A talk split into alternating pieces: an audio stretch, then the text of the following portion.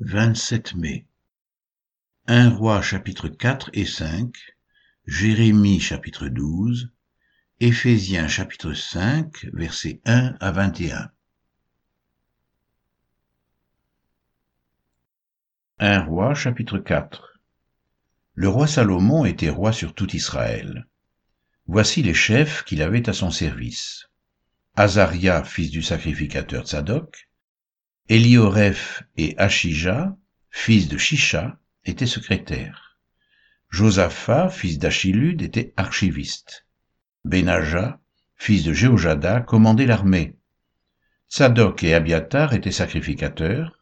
Azaria, fils de Nathan, était chef des intendants. Zabud, fils de Nathan, était ministre d'État préféré du roi. Achishar était chef de la maison du roi, et Adoniram, fils d'Abda, était préposé aux impôts. Salomon avait douze intendants sur tout Israël. Il pourvoyait à l'entretien du roi et de sa maison, chacun pendant un mois de l'année. Voici leurs noms. Le fils de Hur, dans la montagne d'Éphraïm, le fils de Deker, à Makatz, à Saalbim, à Beth-Shemesh, à Elon et à Beth-Hanan. Le fils de Ezed, à Arubot, il avait Soko et tout le pays de Hépher. Le fils d'Abinadab avait toute la contrée de Dor.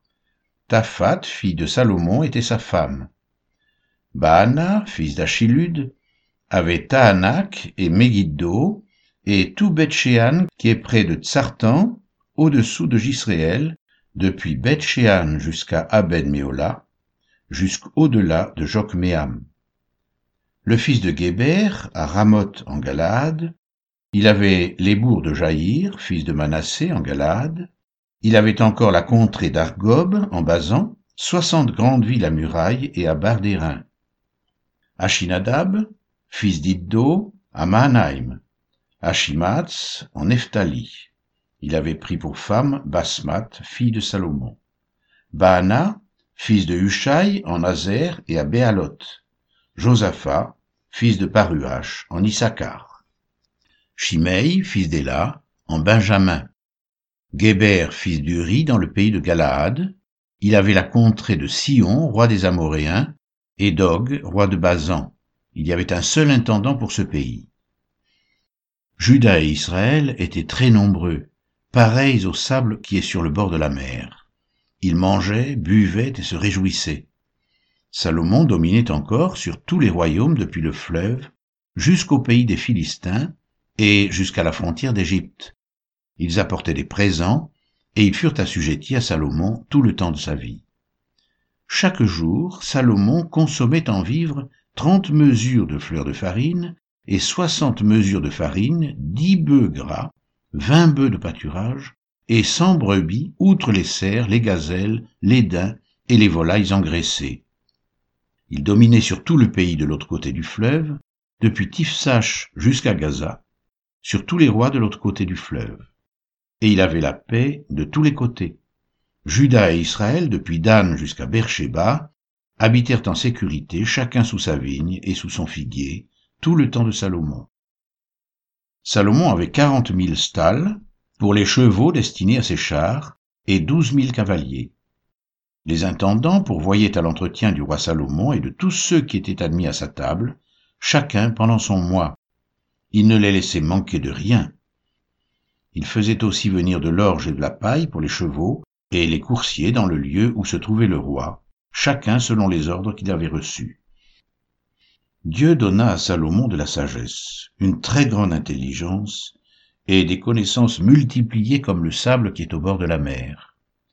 La sagesse de Salomon surpassait la sagesse de tous les fils de l'Orient et toute la sagesse des Égyptiens.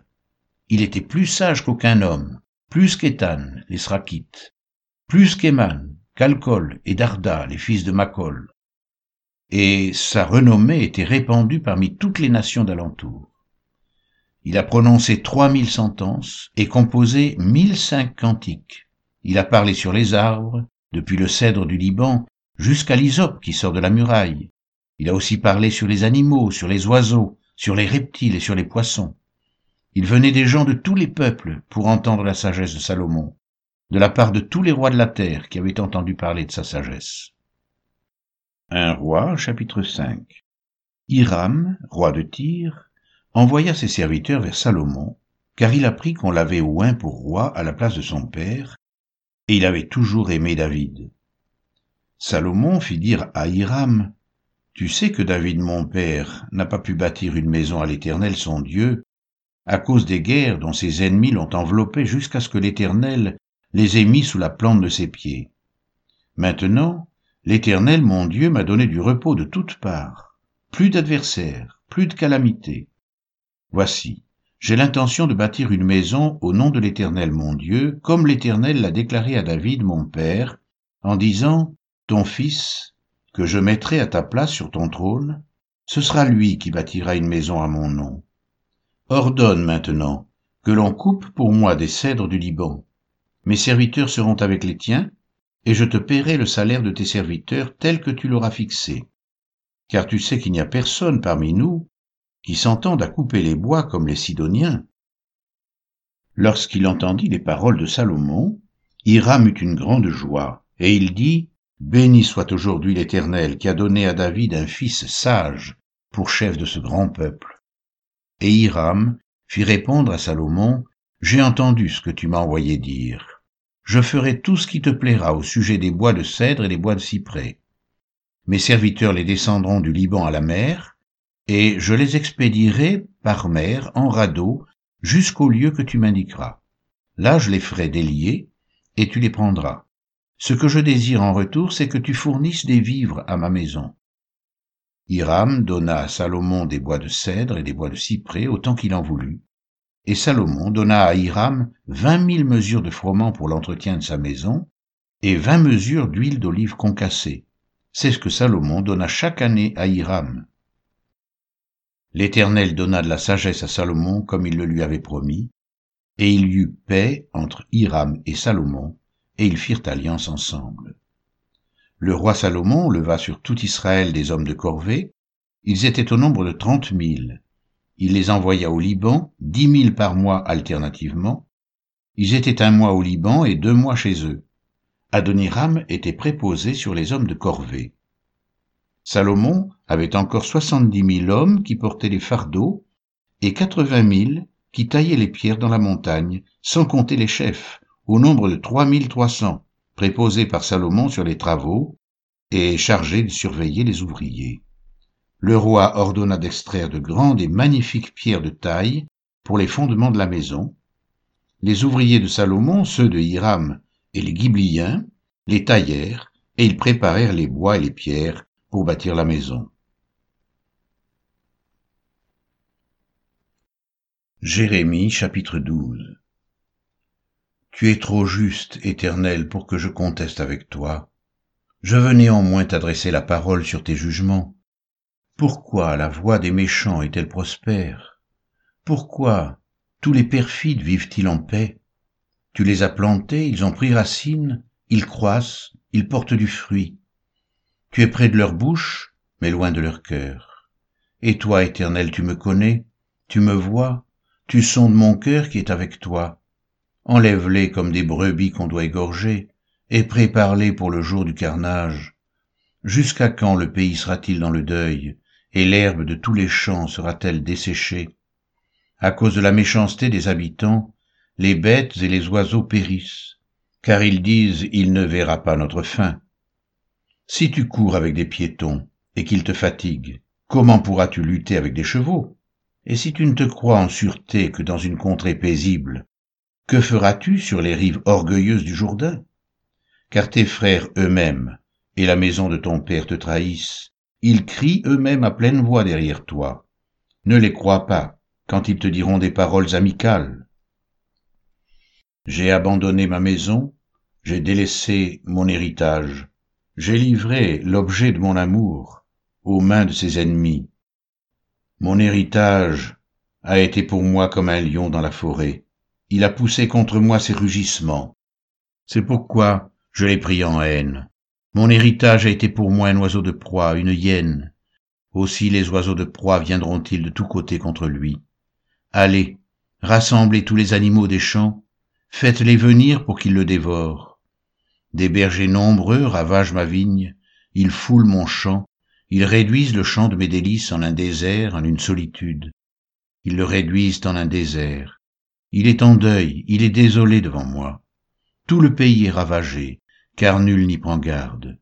Sur tous les lieux élevés du désert arrivent les dévastateurs, car le glaive de l'Éternel dévore le pays d'un bout à l'autre. Il n'y a de paix pour aucun homme. Ils ont semé du froment, et ils moissonnent des épines. Ils se sont fatigués sans profit. Ayez honte de ce que vous récoltez, par suite de la colère ardente de l'Éternel. Ainsi parle l'Éternel sur tous mes méchants voisins, qui attaquent l'héritage que j'ai donné à mon peuple d'Israël. Voici, je les arracherai de leur pays, et j'arracherai la maison de Juda du milieu d'eux. Mais après que je les aurai arrachés, j'aurai de nouveau compassion d'eux, et je les ramènerai chacun dans son héritage, chacun dans son pays. Et s'ils apprennent les voies de mon peuple, s'ils jurent par mon nom en disant l'Éternel est vivant, comme ils ont enseigné à mon peuple à jurer par Baal, alors ils jouiront du bonheur au milieu de mon peuple. Mais s'ils n'écoutent rien, je détruirai une telle nation. Je la détruirai, je la ferai périr, dit l'Éternel. Éphésiens chapitre 5 versets 1 à 21 Devenez donc les imitateurs de Dieu comme des enfants bien-aimés, et marchez dans l'amour à l'exemple de Christ, qui nous a aimés et qui s'est livré lui-même à Dieu pour nous, comme une offrande et un sacrifice de bonne odeur. Que la débauche, ni aucune impureté, ni la cupidité ne soient pas même nommées parmi vous, ainsi qu'il convient à des saints qu'on n'entende ni paroles grossières, ni propos insensés ou équivoques, choses qui sont contraires à la bienséance, qu'on entende plutôt des actions de grâce, car sachez le bien, aucun débauché, ou impur, ou cupide, c'est-à-dire idolâtre, n'a d'héritage dans le royaume de Christ et de Dieu. Que personne ne vous séduise par de vains discours, car c'est à cause de ces choses que la colère de Dieu vient sur les fils de la rébellion. N'ayez donc aucune part avec eux. Autrefois vous étiez ténèbres, et maintenant vous êtes lumière dans le Seigneur.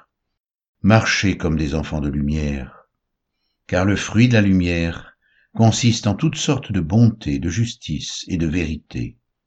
Examinez ce qui est agréable au Seigneur, et ne prenez point part aux œuvres infructueuses des ténèbres, mais plutôt condamnez-les. Car il est honteux de dire ce qu'ils font en secret, mais tout ce qui est réprouvé apparaît en pleine lumière, car tout ce qui est ainsi manifesté est lumière. C'est pour cela qu'il est dit, Réveille-toi, toi qui dors, relève-toi d'entre les morts et Christ t'éclairera. Prenez donc garde, afin de vous conduire avec circonspection, non comme des insensés, mais comme des sages. Rachetez le temps, car les jours sont mauvais. C'est pourquoi ne soyez pas inconsidérés, mais comprenez quelle est la volonté du Seigneur. Ne vous enivrez pas de vin, c'est de la débauche. Soyez au contraire remplis de l'esprit. Entretenez-vous par des psaumes, par des hymnes et par des cantiques spirituels, chantant et célébrant de tout votre cœur les louanges du Seigneur. Rendez continuellement grâce à Dieu le Père pour toutes choses, au nom de notre Seigneur Jésus-Christ, vous soumettant les uns aux autres dans la crainte de Christ.